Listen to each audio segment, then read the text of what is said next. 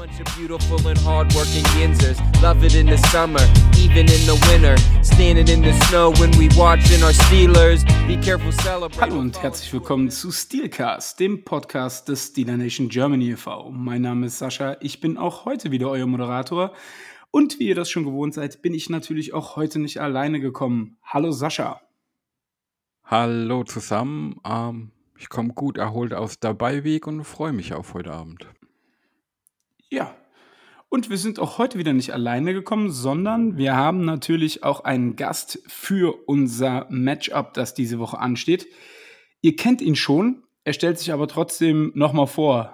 Hi Mike, wie geht's dir? Hallo zusammen, vielen Dank für die Einladung. Ja, äh, Mike, mein Name. Ich bin äh, selbst äh, ja, äh, eins der Gründungsmitglieder unseres Dog Sound Podcasts, also dem äh, deutschsprachigen Podcast der Cleveland Browns und unserer Seite brownsfans.de. Ähm, ja, und ich hatte ja schon die Ehre, äh, in der Vorsaison-Preview mit euch zu sprechen. Das hat damals viel Spaß gemacht, deswegen freue ich mich sehr, dass ihr mich wieder eingeladen habt. Und ja, wir blicken auf das erste Division-Duell heute. Von daher gibt es auch keinen besseren Anlass.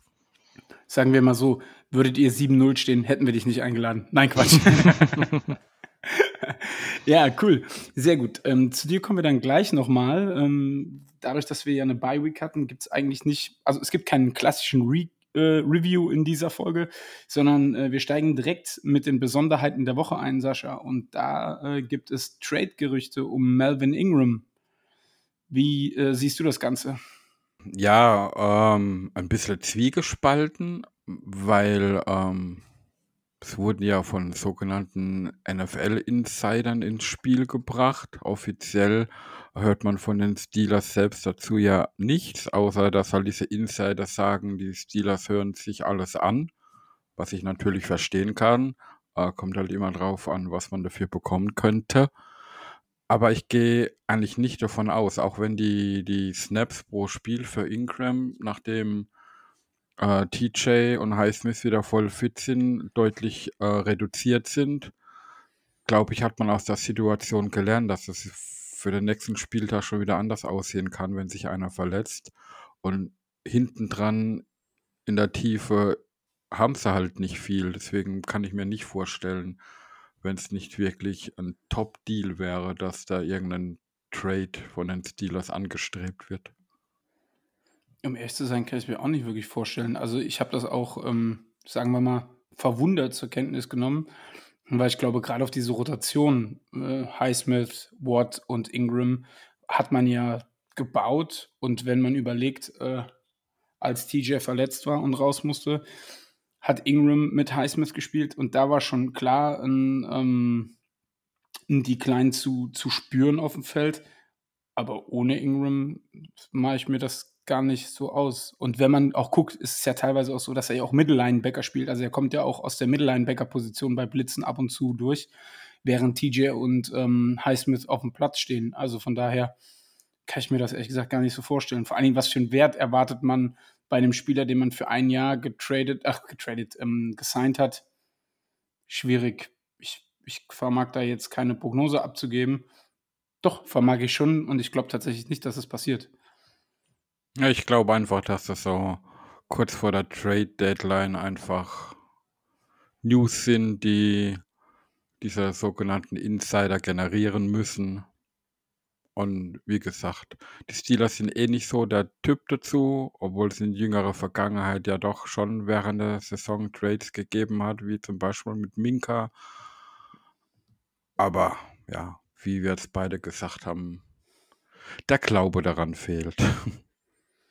Und die Hoffnung auch. Also ich will ihn auch gar nicht hergeben. Also von da. Okay, sehr gut. Dann ähm, ja, glaube ich, springen wir direkt mal rein ins äh, Preview. Denn am Sonntag, 18 Uhr deutscher Zeit, denn diese Woche ist die Besonderheit im Spielplan der NFL. Die Deutschen stellen ihre Uhr eine Stunde früher zurück als die Amerikaner. Das heißt, diesen Spieltag haben wir um 18 Uhr schon das Spiel. Und wir treffen im First Energy Stadium auf die Cleveland Browns. Und Mike, führ uns doch mal kurz durch die bisherige Saison der Browns, die, glaube ich, auch sehr gekennzeichnet ist durch Verletzungen, wenn ich das richtig verfolgt habe, oder? Ja, ne, da sprichst du was Wichtiges an. Es ist ein Auf und Ab. Ähm, klar, der, der Schedule hatte auch so ein bisschen seine, seine Stärken und Schwächen bisher bei den Browns. Begann mit einer engen Niederlage gegen die Chiefs, die jetzt natürlich so mit dem Saisonverlauf der Chiefs wieder auch einen leichten Beigeschmack hat. Ähm, so hat es begonnen, also 0-1 gestartet, dann drei Siege in Folge, aber auch gegen Gegner, die man ehrlich gesagt besiegen musste mit den Texans, Bears und Vikings äh, jeweils äh, gute Leistungen, selten, ne, also bisher auch kein, keine überragende Leistung dabei. Hat aber das erste Mal die Defense auch gut ausgesehen, ne, nachdem die am Anfang der Saison ziemlich schwach wirkte. Waren da die Wochen drei und vier sehr, ähm, sehr erfreulich, was die Defense angeht, was sich dann wiederum, ne, dieser Rollercoaster komplett gewandelt hat. Zwei ganz schwache Defense-Spiele, die man wieder verloren hat gegen zwei Top-Gegner mit den Chargers und äh, den Cardinals, wo man teilweise auch gerade gegen die Cardinals äh, chancenlos war. Du hast es schon gesagt, eben die große Verletzungssorge, die hat dann auch in den letzten Wochen immer mehr stärker zugesetzt. Und daher sind wir, glaube ich, sehr froh, dass wir aus dem letzten Donnerstagsspiel gegen die Broncos einen, fand ich sogar ziemlich souveränen Sieg eingefahren haben und das mit einem Backup-Quarterback. Ähm, von daher, ich bin nicht unglücklich über das 4-3. Ähm, bisher hat man die Gegner besiegt, die man besiegen musste aber eben auch nicht mehr. Und das ist so ein bisschen das Zwischenfazit, dass man zwar on track ist, aber so gefühlt das gesamte Potenzial noch nicht ausgeschöpft hat und gleichzeitig natürlich mit den Verletzungssorgen zu kämpfen hat. Das vielleicht so ist, ähm, ja, Kurzfazit dieser Saison bisher. Jetzt muss man dazu aber auch sagen, ähm, euer Backup-Quarterback ist Case Keenum und der ist ja auch eher so einer der besseren Backup-Quarterbacks der Liga, oder? Definitiv, ne? Ich ich war damals kein großer Fan von der Verpflichtung, aber nicht, weil er nicht qualitativ war, sondern weil er auch einer der teureren Backup Backups ist. Da haben sich die Browns einen gewissen Luxus geleistet, der sich jetzt auszahlt und, ähm, das, äh, kennt ihr ja vielleicht auch, ne? Case Keenum ist damals seine stärkste Zeit ja bei den Vikings gehabt, wo Kevin Stefanski sein Offensive Coordinator war. Es ergibt also sehr viel Sinn, dass die Browns ihn geholt haben und man merkt auch, dass er in dieses Scheme passt, dass ihm, äh, das liegt und er ist ein total souveräner Game Manager. Viel mehr auch nicht, aber das musste er auch nicht sein jetzt gegen die Broncos. Von daher bin ich mit seiner Leistung total happy und äh, er hat das gemacht, was er machen sollte. Wenn ich, wenn ich ehrlich bin, wäre mir persönlich sogar lieber, es würde Baker Mayfield wieder spielen wie Case Keenum, weil ähm, rein gefühlt, klar, Baker kann immer mal wieder aus nichts einen guten Spielzug machen, aber Gefühl von dem, wie wir ihn bisher erlebt haben gegen uns, hat auch immer mal wieder ein Lapsus drin. Äh, und da ist, glaube ich, Case Keenum durch seine Erfahrungen auch ein bisschen souveräner. So kam es zumindest jetzt in dem, in dem letzten Spiel von euch rüber. Aber es ist halt, ja, ähm, Coach Tomlin sagt immer, sie, sie bereiten sich nicht auf eine Personalie als Quarterback vor, sondern auf das Scheme des Gegners. Ich glaube aber schon, dass man da Unterschiede macht, wer von beiden jetzt spielen wird. Vor allen Dingen, weil sich ja unter Umständen auch das Scheme ein wenig dem Quarterback dann anpasst. Ne? Also das ist ja, das eine geht ja mit dem anderen einher. Richtig. Also, die sind zwar, ähm, tatsächlich nicht so mega unterschiedlich. Baker hat sicherlich den viel stärkeren Arm und was man gesehen hat, ist schematische Anpassung, dass die Browns ihm viele kurze Pässe über die Mitte gegeben haben. Das hat er auch super ausgeführt, die Tight Ends ordentlich ins Spiel gebracht. Das war so die schematische Anpassung, während Baker ja schon eher, äh, seine Stärken hat, auch, äh, outside the numbers die Pässe anzubringen, äh, und die die Outside Receiver ins Spiel zu bringen. Die hatten jetzt eher wenig zu sagen im letzten Spiel, sondern es ging wirklich viel über die Mitte, über die Slot Receiver. Hat Jarvis Landry wieder zurück gewesen, der hatte direkt wichtige Catches und ich glaube, das wird man sehen, ne, dass er eher die, die vergleichsweise leichten Dinger über die Mitte nimmt, viel über Slants, viel über Tight Ends, viel über Screens. Das heißt, das sind schon ein paar Vereinfachungen, die aber gegen die Broncos zumindest echt gut ausgesehen haben. Was auch immer das wert ist gegen die Broncos aktuell, aber da wirkte es äh, tatsächlich gut angepasst und weniger risikoreich, als es mit Baker ist. Jetzt muss man dazu sagen, ähm, wir haben ja ein ähnliches Spiel, also zumindest vom Ergebnis her, gegen die Broncos gehabt mit 23, äh, 20. Wir haben zwar noch eine Overtime gebraucht, um das Ding dann ähm, unter Dach und Fach zu bringen. Ich muss jetzt ehrlich gestehen, ich habe euer Spiel gegen die Broncos nicht gesehen, auch nicht in der, in der Zusammenfassung. Deswegen beunruhigt mich ein bisschen, dass du sagst, du warst mit der Leistung sehr zufrieden. Ich hätte jetzt von dem Ergebnis her getippt, äh, dass du sagst, naja, man hätte das vielleicht ein bisschen deutlicher gewinnen können. Ähm, aber äh, scha schauen wir mal an der Stelle einfach. Was, was mir allerdings viel mehr Sorgen macht als Baker oder Case Keenum, ist die Frage, ähm, kann Nick Chubb spielen? Ähm, Stand jetzt ja. Also das heißt ja, es ist natürlich noch, er ist auf questionable, er hat gestern trainiert, was ein zum Dienstag immer ein sehr guter Indikator dafür ist, dass er, äh, dass es bis Sonntag reichen könnte, so ein Dienstagstraining. Ähm, das heißt, da war er einer der, äh, der Verletzten, die, die wieder ins Training eingestiegen sind, macht mich optimistisch. Gleichzeitig ist die Frage, ob man es forcieren muss, wenn er nicht bei 100 Prozent ist. Er hatte eine Wadenverletzung, die ne, muskulär auch gern mal wieder aufreißt. Ich wäre jetzt nicht total traurig, wenn er zumindest eine reduzierte Workload bekommt. Die Ernest Johnson hat überzeugt im letzten Spiel. Und ich vermute, also man wird ihn nicht komplett als, als Workhorse nehmen. Es sieht aber auch gut aus, dass er zumindest ähm, als, als Option auf dem Platz steht. Stand jetzt, aber das werden wir natürlich noch abwarten müssen. Jetzt zum, äh, zum heutigen Dienstag ist das, ist das noch nicht ganz sicher. Ja, ich habe da auch ein bisschen Sorgen, was das betrifft, weil die Ernest Johnson, wie gesagt, hat richtig gut abgeliefert äh, in Vertretung von Chubb. Und mal ehrlich gesagt, wenn wir den Lauf so verteidigen wie gegen Seattle in der zweiten Hälfte, dann ist egal, welcher Running Back da steht. Dann könnte ich auch laufen. Und also, gleichzeitig, ne, also ich, ich habe das ja, ähm, wir hatten gestern selber bei uns auch aufgenommen im Dogsound, wir hatten auch gesagt, Johnsons Leistung war echt gut.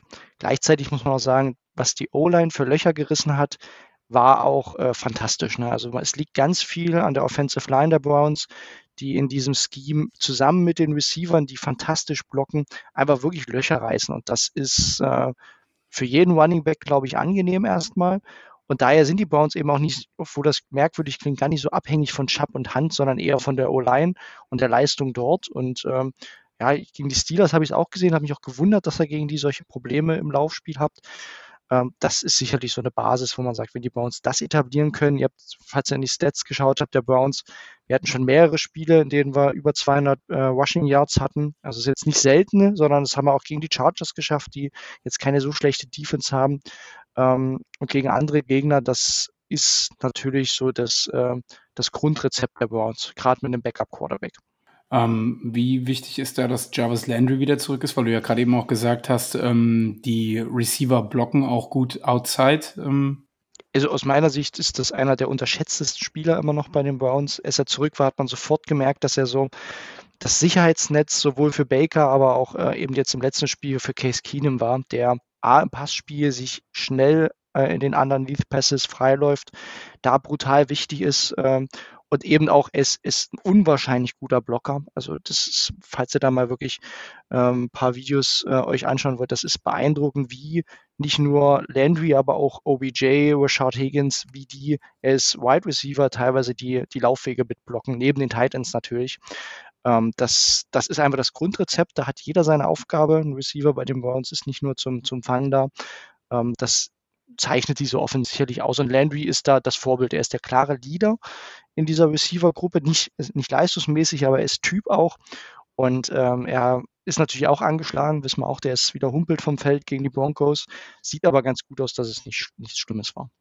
Okay, wenn du jetzt mal aus der Sicht der Browns, die die Steelers anguckst und auch den Saisonverlauf der Steelers, macht man sich da Sorgen im Moment, oder denkt man, okay, der Wildcard-Win hat uns so viel Rückenwind gebracht, dass ich, oder du vielmehr, ich mache mir schon Sorgen, was die Steelers betrifft, aber macht man sich da Sorgen im Moment, wenn man die Steelers auf dem Spielplan hat, oder denkt man, okay, das ist ein Must-Win? Es ist natürlich insofern ein Must-Win, da die äh, AFC North einfach eine, eine, brutale Division ist und du irgendwelche Spiele in dieser Division gewinnen musst. Und Stand jetzt klingt brutal, ne? aber die Bengals nicht mehr das schwächste Team dieser Division zu sein scheinen.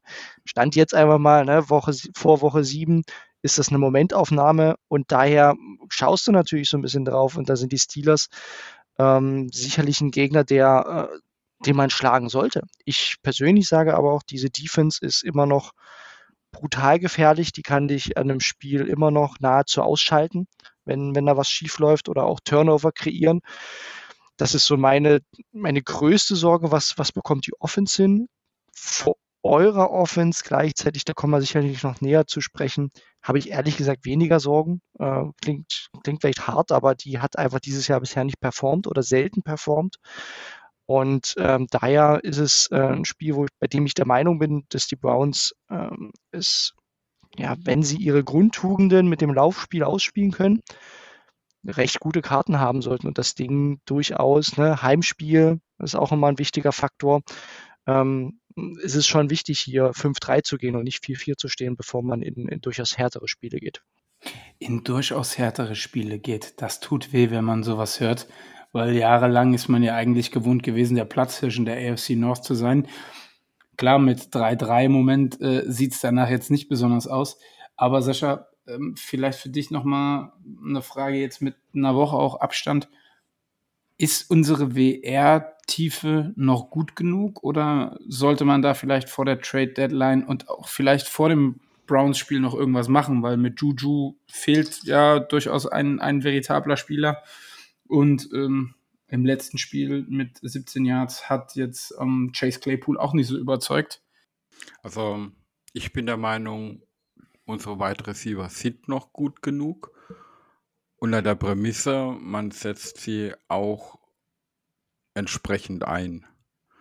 Ich meine, ähm, der Wide Receiver Coach ähm, hat ja nach dem letzten Spiel, weil so viele Fragen aufkamen wegen James Washington, weil er so wenig eingesetzt war, ja auch ein bisschen beantwortet, dass es zum Teil auch sein Fehler ist. Ähm, ist natürlich blöd, wenn man ähm, einen Spieler A die ganze Woche auf einer bestimmten Position trainieren lässt, weil Spieler B verletzt ist.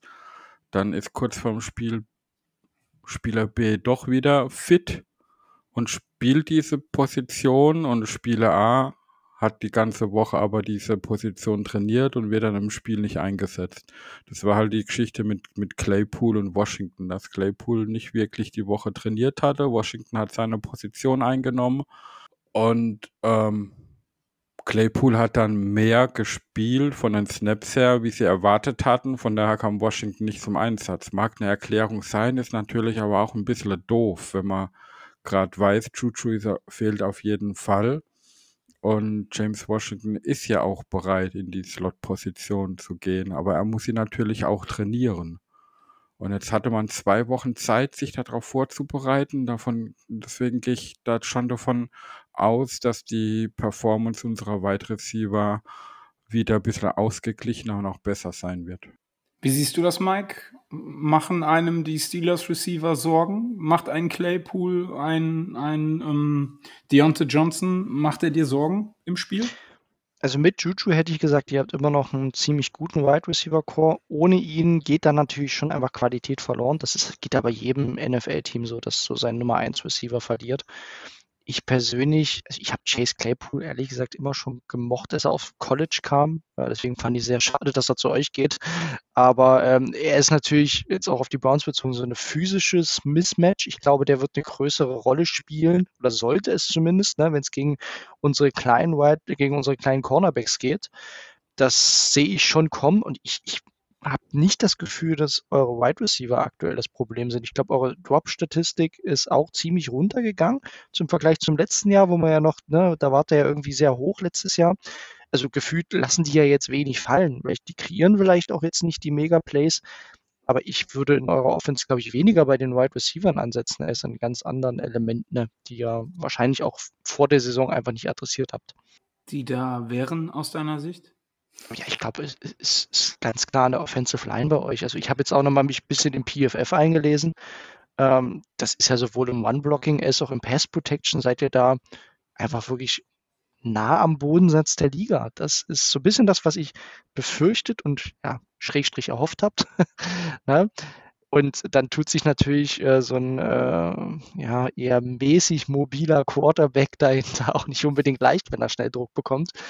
Und ich glaube, das spielt dann schnell zusammen. Ne? Du musst den Ball schnell loswerden.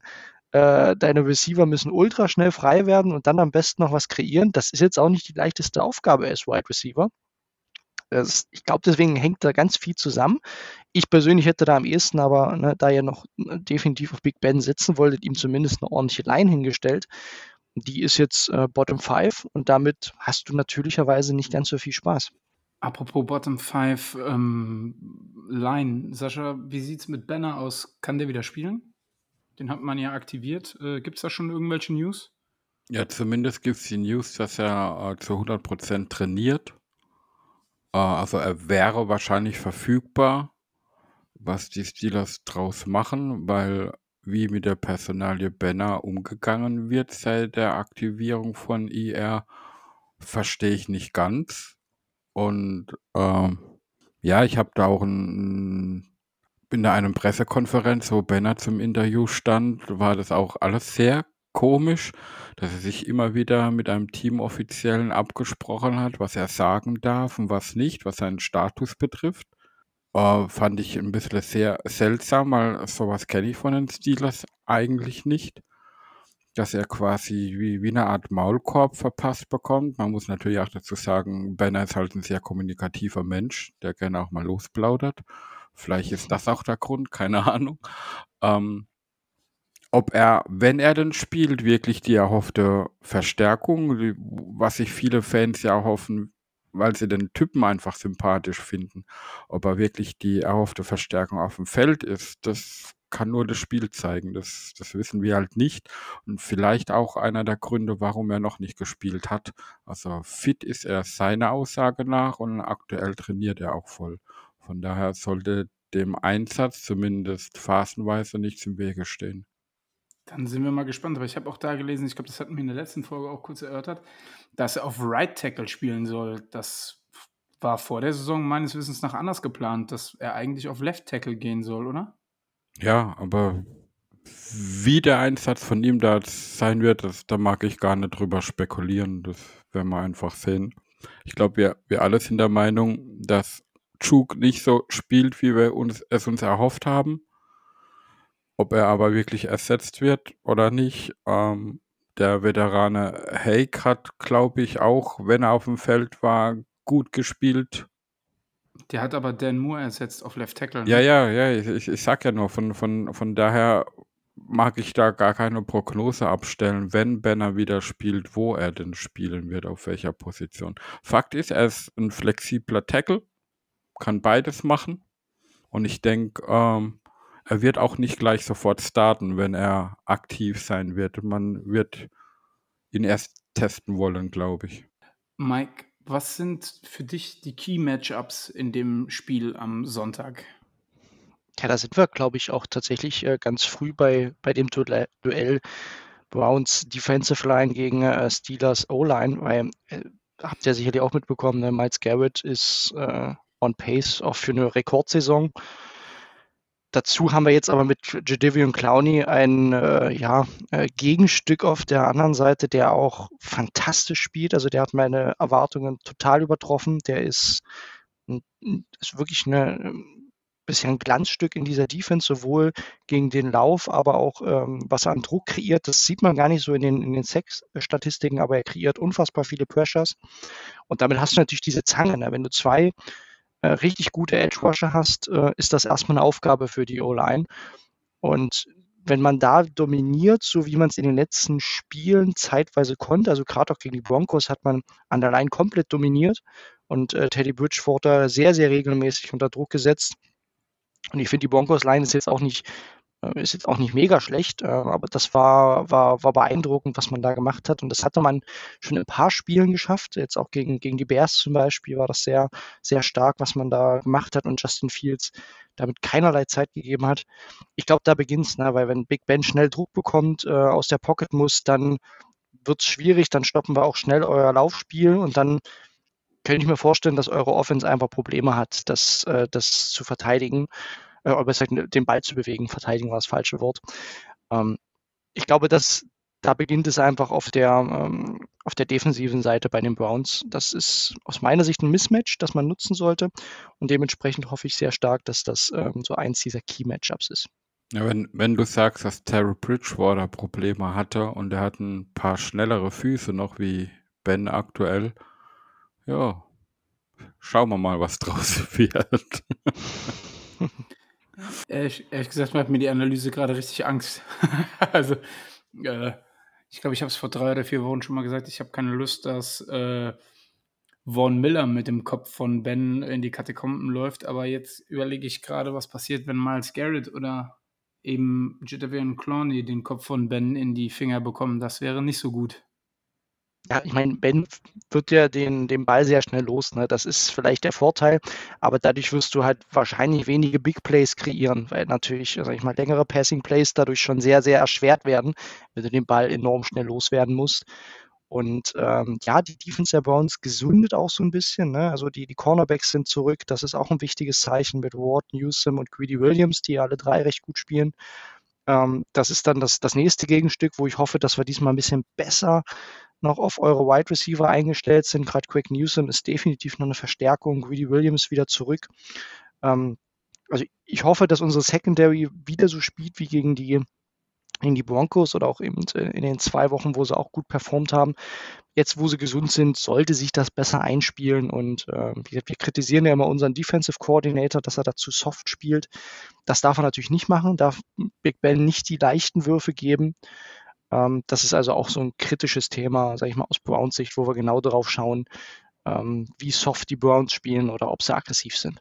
Wo, wobei ich ja dazu sagen muss, dass ähm, ja, der, der Right Tackle Chooks ja auch zum Beispiel gegen von Miller sehr gut ausgesehen hat. Also wenn, wenn er wirklich an, wie soll ich das jetzt ausdrücken, einen festen Gegenüber hat, wo er sich dran, dran hochziehen, dran motivieren kann, spielt er, glaube ich, besser, wie wenn er in so einen Standard Protection Mode gehen muss.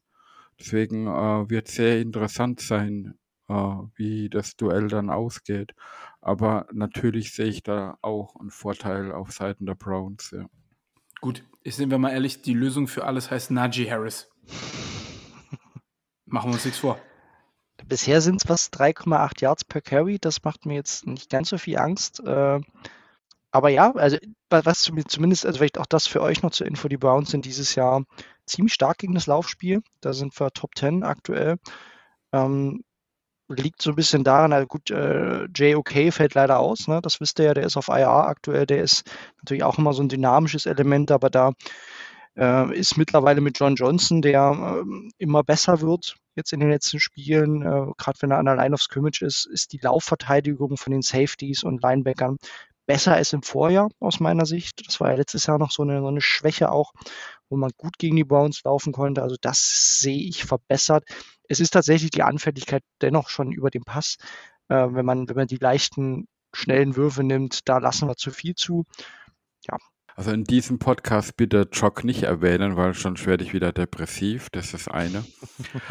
zum anderen, ähm, eure verbesserte Laufverteidigung, kommt das äh, weil ich es bisher so nicht verfolgt habe, einfach eine Frage an dich.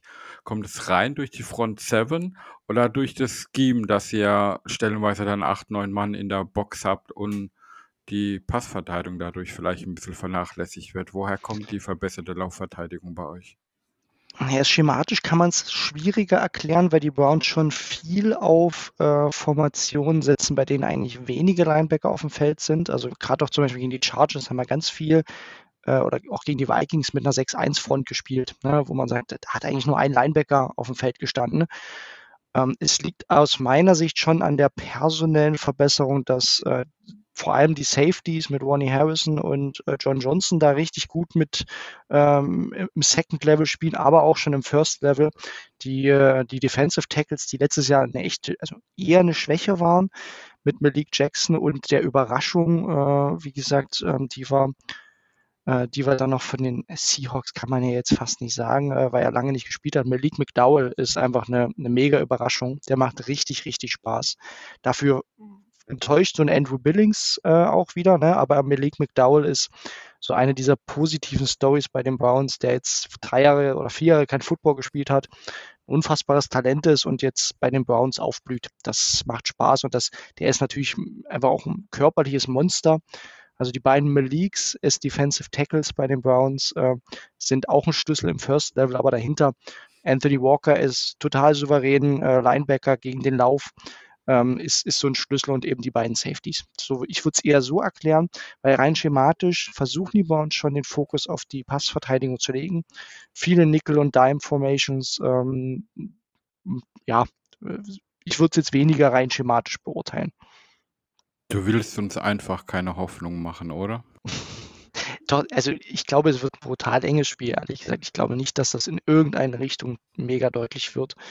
Aber ähm, ich, ich sehe zumindest tatsächlich äh, im Gegensatz äh, zu, zu manchen anderen Spielen, die bei uns dieses Jahr schon hatten, hier gute Matchups, weil eigentlich so die Stärken unserer Defense äh, so zu den äh, Sch mal, Schwächen eurer Offense passen und andersrum. Also die Matchups sind tatsächlich jetzt rein, wenn man so schematisch drauf schaut und was ihr bisher gezeigt habt, sind die einfach gar nicht verkehrt, aber das muss nach einer Bye ja nicht genauso bleiben. Erfahrungsgemäß äh, spielen wir nach Bye Weeks relativ schlecht, also von daher musst du dir keine Sorgen machen. Das ist äh, deswegen hat Sascha jetzt auch so lange Luft geholt, weil er glaube ich genau dasselbe sagen wollte wie ich. Äh, keine Ahnung, ich habe immer das Gefühl, umso länger wir uns auf Gegner vorbereiten, umso schlechter spielen wir am Ende des Tages. Und äh, von daher, ja, äh, schauen wir mal. Ja. Aber äh, eine Frage hätte ich noch ähm, zu einer Personalie, die Steeler Nation natürlich auch immer wieder beschäftigt. Ähm, Sascha, spielt Ben mit mehr Schmerzen, als er zugeben will öffentlich oder als die Steelers auch öffentlich zugeben wollen? Ich befürchte ja. Ähm, und das rein da rausgelesen aus so einer kleinen YouTube-Doku, die es über Ben gibt, wo er sehr tiefe persönliche Einblicke auch in sein Privatleben zulässt und auch kritische Fragen beantwortet. Und da hat man zum einen gesehen, dass sein Nicht-Wurfarm in einer Szene, wo er interview, interviewt wurde, übersät mit blauen Flecken war, was ja im Football nichts Unübliches ist. Ähm, er hat es aber auch sehr gut erklärt, dass diese Hüftverletzung, die er vor ein paar Wochen ähm, erlitten hat, mit der steht er gar nicht mehr auf dem Injury Report. Aber das scheint ihm immer noch Probleme zu machen. Und er selbst sagt dann, dass ähm, ja, jeder Wurf, egal in welchem Sport, aber im Football besonders, ja nicht nur aus dem Arm kommt, sondern aus dem gesamten Körper. Fängt mit einem guten Stand an, geht über äh, den Lower und Upper Body, wie man sich da bewegen und drehen kann. Und der Arm ist nur das letzte Glied in, in einer äh, langen Motion des Körpers und einem guten Wurf zu machen.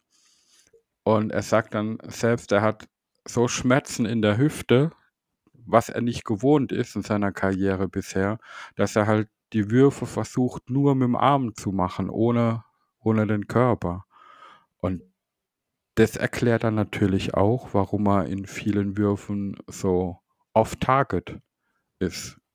Weil wenn du deine ganze Karriere äh, quasi da, deine Motion hast und einen guten Wurf zu machen und das dann quasi nicht mehr so ausführst, sondern nur noch durch die Armbewegung und, und die Kraft im Arm machen möchtest, dann hast du natürlich eine andere Zielgenauigkeit, wie wenn du deinen, deinen normalen gewohnten Standard gibst. Und da wird aber überhaupt nicht drüber gesprochen. Es wird nur drüber gesprochen, dass er halt schlecht spielt, was ja zum Teil ja auch, auch berechtigt und korrekt ist. Und äh, ich mag das ja auch nicht als, Ausrede für schlechte Leistungen nehmen. Aber man, man sieht an solchen Aussagen halt auch, ähm, wie so Kleinigkeiten das Spiel eines einzelnen Spielers beeinflussen können. Und es sind manchmal nur Nuancen, ob es jetzt gut oder schlecht ist. Und das ist bei Ben, glaube ich, äh, sehr, sehr extrem. Wenn du sowas hörst, Mike, ähm, würdest du das als falschen Ehrgeiz verbuchen, dass man dann durch so eine Verletzung spielt? Und ähm, wie gelegen kommt einem das als Browns-Fan? Okay, die Frage ist jetzt ein bisschen unfair gestellt, aber mhm. ich denke, du, du weißt, wie ich es meine. Also zunächst, mir war das tatsächlich nicht bekannt, äh, muss ich muss ich ehrlich sagen, dass äh, dass er verletzt, Schrägstrich unter unter Schmerzen spielt. Von daher, das ist eine News für mich. Und ich muss auch generell sagen, ich gönne keinem Spieler irgendwie Schmerzen, Verletzungen. Das gehört schon der sportlichen Fairness. Also auch wenn man Rivalitäten hat und wir jetzt in der Hate Week sind, um Gottes Willen, ne, das das gönnen wir natürlich keinem. Das sind alles immer noch Menschen. Ähm, und ich, ich finde find die Parallele interessant, dass es ja bei Baker Mayfield eine ähnliche Situation ist, ne? wo er jetzt noch versucht hat, sich eine Woche mit äh, einer ledierten Schulter durchzukämpfen, dann zwischendurch herauskam. Ne? Da ist ja ein Bruch da, der gar nicht bekannt war, der jetzt aber dann so im Nachhinein rauskam, äh, dass es eben nicht nur äh, die, die Schulter ist, die, die, die dann einen Riss hat und dadurch die Schulter schneller rauspoppt, sondern dass da ein Bruch ist. Und das, äh, dabei, da stellt man sich natürlich immer die Frage, was wissen die Medien oder, oder wir als Fans überhaupt von den Verletzungsbildern der Spieler? Und ich glaube, bei Big Ben, klar, der ist jetzt sogar nochmal ein Veteran, der einfach viele Jahre auf der Schulter hat, viele Hits bekommen hat. Ähm, das macht was. Und, und auch das Thema mit dem, warum ist er off Target, ist auch das eine Parallele zu Baker. Auch wir haben uns gefragt nach den Spielen, wo er den Hit gegen Houston bekommen hat, die Schulter raus war äh, warum spielt er denn jetzt so schlecht in den nächsten zwei Spielen? Warum trifft er Würfe nicht, die er sein ganzes Leben getroffen hat äh, bisher oder seine ganzen Jahre bei den Browns? Und ja, das erklärt sich dann manchmal im Nachhinein, wenn man merkt, okay, ja doch, der, der war einfach verletzt und damit ändern sich die Mechanismen. Du hast es schon wunderbar gesagt, Sascha, diese Wurfbewegung ist ja, ist ja kein, wie wir den Ball werfen, sondern da hängt ja so viel Detail dahinter, damit diese Bälle so akkurat ankommen. Äh, die allerwenigsten machen ja das ja irgendwie off-Plattform, wie es ein Mahomes macht. Und auch bei ihm sieht man ja mitunter, dass es äh, Folgen haben kann, ne, wenn es mal nicht so läuft. Ähm, also ich finde, da hängt ganz viel zusammen und ich kann mir das gut vorstellen, dass es, äh, wenn es nicht wirklich eine, sag ich mal, eine Alterserscheinung ist, dass das jetzt nachlässt mit dem Arm und so, weiß man jetzt auch nicht, dass es verletzungsbedingt ist. Und ich bin persönlich immer der Meinung, ein NFL-Franchise ist so ein Stück weit auch in der Pflicht, die Spieler zu schützen. Klar hängt da viel Geld dahinter, aber ich bin persönlich froh gewesen, dass man Baker jetzt rausgenommen hat. Und vielleicht geht es euch ähnlich, wenn man sagt, komm, was bringt das jetzt, einen verletzten Quarterback spielen zu lassen? Ne? Bei euch ist die Situation sicherlich eine andere, weil es jetzt nicht ganz so sicher ist, was es nur ist. Aber wenn er wirklich verletzt sein sollte, bin ich immer ein Fan davon, komm, äh, lass, lass den Jungen fit werden, ähm, bevor er da sich die Karriere, seinen Ruf und sonst was versaut. Normalerweise würde ich dir recht geben, aber ich glaube, das wird diese Saison nicht passieren, weil das ich würde mal sagen, mit 98-prozentiger Wahrscheinlichkeit Bens letzte Saison in Black and Gold sein wird. Hm. Ähm, und ähm, es war auch wichtig, dass du gerade eben nochmal die Hate Week ähm, ins Spiel gebracht hast. Äh, äh, ich habe es ja noch gar nicht gesagt, diese Folge, ne? If it's brown, flush it down. Ja, soll ich nochmal eine Playoff-Referenz bringen jetzt als Antwort darauf oder ähm, ich weiß es nicht, ne? Das, das musst du nicht. Und am Ende des Tages sollte dir natürlich auch bewusst sein, wir schneiden das Ganze. Also von daher würden wir es eh ran. Nein, Quatsch. Ich musste mir erst schon verkneifen, bei den Melvin Ingram-Gerüchten zu kommentieren, naja, ihr seid nun mal schon im Rebuild, ne? da will man Picks einsammeln. Von daher, das musste ich mir schon ein bisschen verkneifen.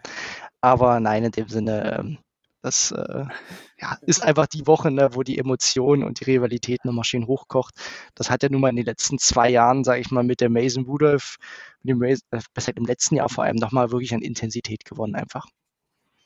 Ähm, eine Sache würde ich gerade gerne noch ähm, erwähnen, weil du äh, Patrick Mahomes angesprochen hast. Ich habe heute ein Meme gesehen mit äh, dem Madden-Cover und da steht drüber, äh, The Madden Curse isn't real. Look at me. Und die Sprechblase ist über Tom Brady. Und dann steht unten drunter, ist dasselbe Bild nochmal. Yeah, the Madden Curse isn't real. Look at Tom. Und die Sprechblase ist dann über Mahomes. Und das fand ich äußerst äh, amüsant, muss ich sagen. Weil, ähm, wenn sich einer mit Schaden und Sport auskennt, dann sind es die Steelers-Fans in diesem Jahr. Von daher äh, dürfen wir auch gerne mal über andere Quarterbacks lachen. Gut, äh, bevor das jetzt ausartet. Ähm, Gibt es noch irgendwas, Mike, wo du denkst, da müssen wir am Sonntag drauf achten? Ja, ähm, ich, ich bin mir ehrlich gesagt, ich, ich habe schon äh, im kurzen Vorgespräch gesagt, dass wir, ich weiß ehrlich gesagt nicht, wo dieses Spiel hingeht. Ne? Ob das, ich mein Gefühl ist, dass es so ein Defensive Battle wird, wo wirklich das Team gewinnt, was weniger Fehler auch macht, was ihre äh, Matchups natürlich so ein Stück weit gewinnt. Das ist so mein Gefühl. Aber ich habe äh, es ist ganz schwer, dieses Spiel zu greifen. Ich weiß nicht, wie es euch geht, ob ihr äh, sagt, komm, das wird ein Highscorer und dafür richtig abgehen. Das würde mich nochmal von euch interessieren.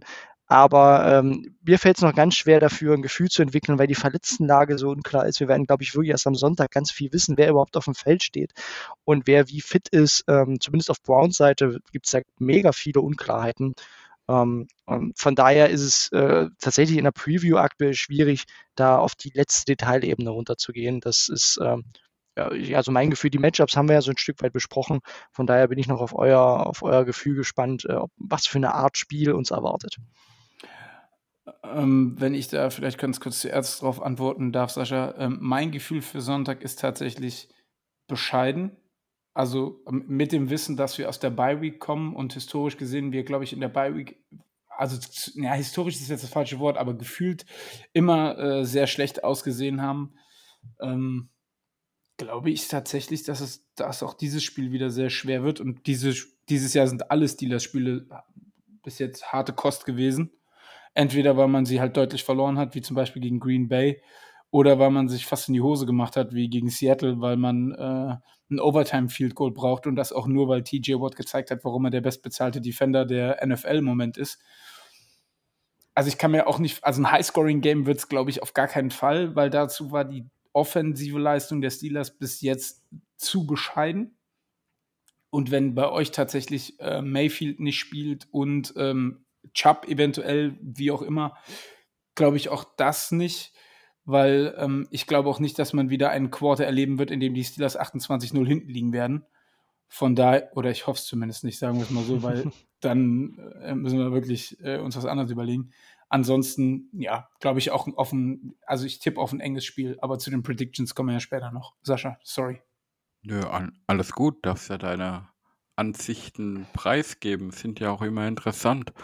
Ähm, ich muss sagen, ich habe diese Saison mein Gefühl für die Steelers, wie sie im nächsten Spiel performen, total verloren, weil es eben sowohl Offense und Defense äh, gute und schlechte bis miserable Leistungen gab.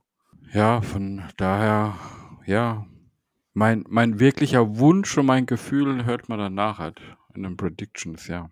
Ja, das, das ist ein gutes Stichwort. Dann äh, lasst uns doch vielleicht mal zu den Bold Predictions kommen, Mike. Und da du der Gast bist, gebührt dir die Ehre, die erste Bold Prediction des Abends rauszuhauen.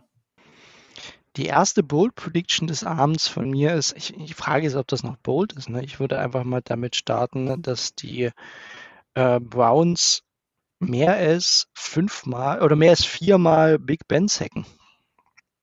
Ja, vier, also mindestens, ist, no min vier ist normal, fünf ist vielleicht bold, ja. Ich würde sagen mindestens fünf. Sagen wir mindestens fünf. okay. Okay. Wie viel davon hat Miles Garrett? die teilen sich fair auf 2-2 und einen Blitzer äh, oder einmal Malik McDowell. Okay. Dann Sascha, deine Bold Prediction bitte. Meine Bold Prediction ist, äh, Boswell wird 5 von 6 Field Goals verwandeln. 5 von 6? Ja. Was ist denn das für eine Bold Prediction? Das sage ich dir bei meiner, bei meiner Ergebnis Prediction das Spiel geht für 15, 14 für die Steelers aus. Na. Okay. Ja, äh, schauen wir doch mal. Aber 5 von 6, hättest du jetzt 6 von 6 oder 7 von 7 gesagt, hätte ich gesagt, okay, das ist bold. Aber 5 von 6, naja, okay. Ich weiß nicht, was mir mehr Sorgen macht, dass du sagst, dass Boswell eins von den sechs verschießt oder dass du glaubst, dass wir sechsmal nur in Field Goal Range kommen. Aber egal, lassen wir das an der Stelle. Meine Bold Prediction ist, wir halten die Browns unter 100 Yards Total Rushing. Wow. Das ist bold. Das ist definitiv bold. Aber dafür bin ich auch bekannt. Ich bin nämlich hier der Bolde in diesem Podcast. Der Boulder, okay. Ja, ist mir mal aufgefallen. Ja, aber das, das, das was ich eben auch, auch äh, ein bisschen gesagt habe, äh, dass ich absolutes Gefühl für verloren habe, weil, ähm, ja, wir kommen aus einer Bye-Week und ich bin ja auch auf dem gleichen Boot wie du über den Football-Ozean, dass wir historisch gesehen immer sehr schlecht nach einer Beiweek spielen und sehr gerne auch gegen schlechte Teams dann unnötig verlieren. Ähm, mit den Browns kommt aber kein schlechtes Team. Mit den Browns kommt ein Team, das uns äh, in den letzten Playoffs geärgert hat. Und ich würde mal sagen, wenn der Lockerroom in diesem Spiel nicht motiviert ist, dann brauchen sie die Saison auch nicht mehr anzutreten. Äh, von daher bin ich da sehr, sehr, sehr zwiegespalten, wie das ausgehen kann. Für mich ist von einem 9 zu 6 bis zu einem 35, 34 alles drin. Gerade weil auch diese AFC North Spiele meistens anders laufen, wie man sie sich vorher vorgestellt hat.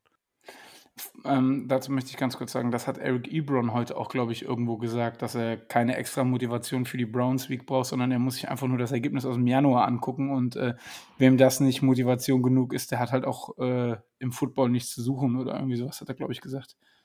Ja, das soll er, soll er das mal zeigen am Sonntag, der gute Eric. Ja, er fängt ja mittlerweile und er läuft sogar Touchdowns äh, rein. Also ich bitte dich, entschuldige bitte, was, was, was, was, was möchtest du denn noch mehr? Also Ne, das wird ja immer besser mit dem Mann. Aber gut, kommen wir äh, zu deinem Tipp, Mike. Was denkst du, wie geht das Spiel aus? Ich habe schon gesagt, ich glaube eher an ein defensiv geprägtes Spiel. Ähm, dennoch haben beide Offenses ja zumindest die, die Qualität, den Ball auch zu bewegen. Die Browns haben ja durchaus ihre Schwäche auch in der Red Zone Offense. Deswegen glaube ich auch an einige Field Goals. Ich sage ein 20 zu 17 für die Browns voraus. Okay. Und Sascha, wie ist dein Tipp für diese Woche? Ich habe ein 22-17 für die Steelers mit 5 Field Goals von Boswell. Und wenn, wenn man das so sieht, mit meiner Bold Prediction 5 von 6 plus noch ein Touchdown, dann hätten wir sieben Drives, die in Scoring Position gehen. Und das wäre doch mal sehr positiv. Ne? Und allein deshalb glaube ich nicht, dass es eintreten wird, aber okay. Danke. Oh, überhaupt kein Problem. Jetzt nimmst jetzt du mir noch meine Illusionen und Träume. Es reicht nicht, dass unser Gegner das tut. Ja, gut. Äh, du hast, du hast eine Bold Prediction in den Tipp eingearbeitet. Das machen wir normalerweise sonst nicht. Von daher, äh, aber gut. Ähm, ich darf ich, das, sorry. Ja, klar, du, du, darfst alles. Überhaupt kein Problem. Ähm, ich sage, die Steelers gewinnen 17-14. Okay, wir, wir, wir, sind jetzt aber nicht mehr bei der Bold Prediction, ne? Nein. Nee, ich, ich meine nur, weil du die ganze Zeit gesagt hast, du hast ein schlechtes Gefühl. Ja, ich habe ein schlechtes Gefühl, aber trotzdem möchte ich, dass die Steelers gewinnen. Ja, wollen tun wir das alle. Ja. Ich kann sagen, bei Wunschkiste hätte ich jetzt auch 40 zu 0 gesagt. das hättest du bei Bold Predictions nennen können. Ne? So, ist auch schon spät und Mike muss nach Hause. ähm, ja, gut. Hat jemand von euch noch was? Ja, ganz, ganz, ganz kurz möchte ich es kurz ansprechen. Ich glaube, unsere Saison ist bisher nicht so gelaufen, wie wir sie uns vielleicht erhofft haben. Andere würden sagen, sie ist genauso gekommen, was man befürchtet hat. Trotzdem steht man bei 3-3 und nicht schlechter. Ähm, ich glaube, insgesamt stehen die Browns vielleicht auch nicht so gut da aktuell, wie sich viele erhofft haben, weil Sie waren ja auf vielen Zetteln auch mit ein Super Bowl-Contender oder sind es vielleicht immer noch, keine Ahnung.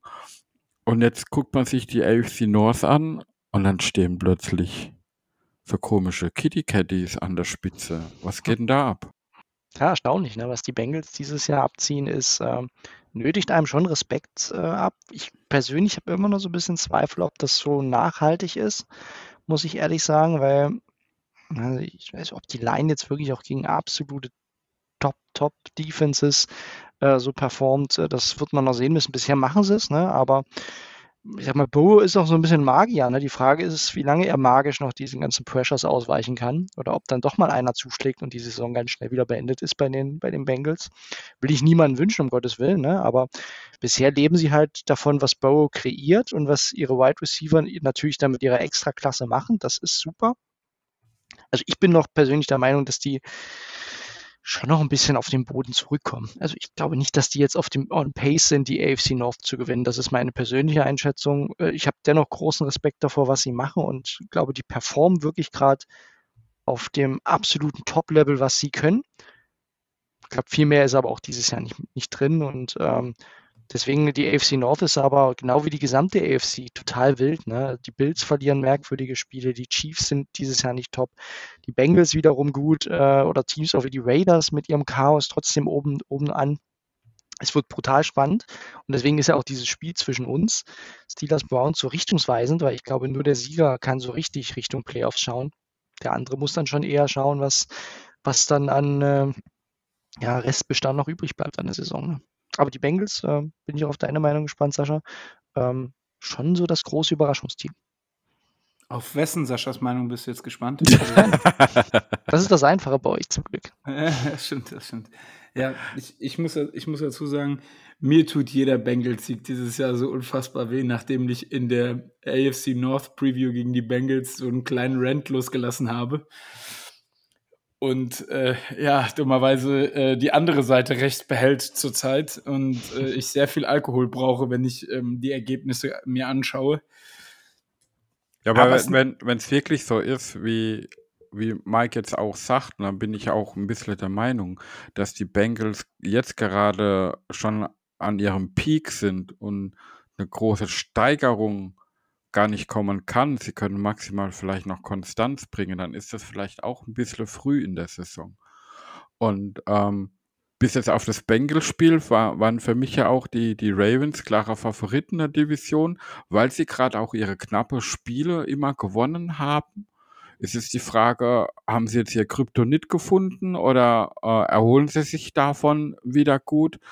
Ja, wie, wie jetzt eben schon angesprochen wurde, sowohl die, die AFC North wie auch die AFC generell ist halt gerade ein bisschen crazy, gerade auch im, im Vergleich zur, zur NFC.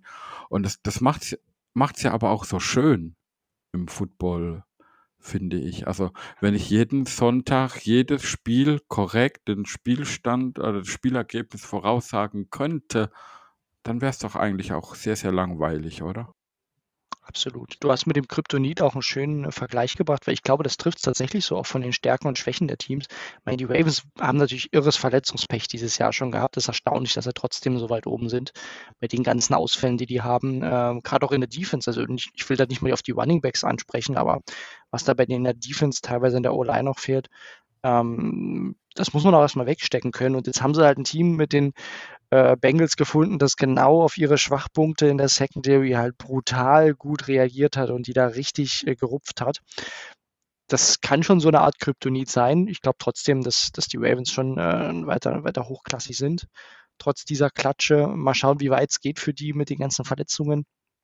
Ja, aber ich glaube, das wird wild. Ne? Und das das Schöne, was ich in der AFC finde. Ne? Du schaust in die NFC, siehst da die Bugs und denkst dir so, ja, komm, gegen die willst du nicht in den Playoffs erstmal spielen, spätestens halt im Super Bowl. In der AFC wirkt halt jeder schlagbar und das macht es Fan natürlich auch Spaß, weil du dir denkst, okay, wenn es dann in die Playoffs geht, ja, es, ist so komplett den Kopf einziehen musste, ist auch vor keinem Team dieses Jahr, ne? Was letztes Jahr immer so die Chiefs waren, wo man gehofft hat, ne? Vom Seeding her bitte nicht die Chiefs vorm Championship Game. Das hast du halt dieses Jahr nicht, ne? Vielleicht sind die Bills immer noch das beste Team in der AFC, mag gut sein. Aber auch die sieht man, kann man dieses Jahr schlagen, weil die auch die nicht die höchste Konstanz haben. Klar, ne, alles nach sechs Wochen jetzt erstmal, aber äh, bisher, oder nach sieben Wochen besser gesagt, ähm, bisher ist das äh, eben eine ultra spannende AFC, wo das Playoff-Picture total wild sein kann am Ende. Hauptsache die Steelers kommen in die Playoffs. Ich wollte es nur kurz nochmal erwähnt haben gern wieder wie letztes Jahr, dann haben wir euch gern zu Gast. das muss man gar nicht mal als Gast bei, bei den Browns sehen, aber ich gebe da Sascha recht. Äh, durch diese Spieltags- und Playoffs-Erweiterung kann man, glaube ich, so wie sich die AFC gerade darstellt, auch mit einem recht neutralen Rekord noch eine Chance auf die Playoffs haben. Und dann ist wieder ein ganz neuer Ball im Spiel, äh, wie ich das immer so gern sage, äh, in den Playoffs kann jeder jeden schlagen. Gerade wie von Mike eben gesagt, es ist in der AFC nicht dieses Überteam da, vor welchem man Angst haben muss, müsste.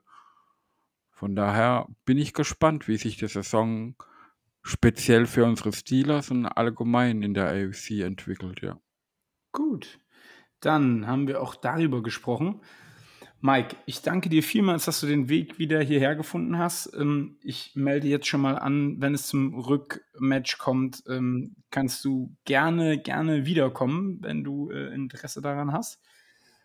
Sehr gern. Es hat wieder Super. Spaß gemacht. Sehr gut, wunderbar. So, dann ähm, bleibt mir eigentlich nichts anderes übrig, als euch wieder einmal darauf hinzuweisen, joint dem e.V., joint dem Discord-Server, folgt uns auf Twitter, Instagram oder Facebook. Da gibt es wirklich viele, viele Sachen, die da gerade wieder ähm, gemacht werden. Mittlerweile gibt es auf der Internetseite www.pittsburghsteelers.de für Mitglieder einen gesonderten Bereich, auch einen gesonderten Fanshop, wo ihr Sachen bestellen könnt. und der auch sukzessive erweitert wird. Wir haben mittlerweile auch noch einen weiteren Deal, den man dann bei Discord sich anschauen kann. Also da passiert im Moment relativ viel. Ähm, am Sonntag gibt es ja auch die Watch Party. Im Dubliner in Heidelberg treffen sich ähm, wieder Vertreter der Steeler Nation Germany e.V. Ja, und ansonsten würde ich sagen, beenden wir unseren Podcast in altgewohnter Tradition, Sascha. Und zwar mit Here We Go.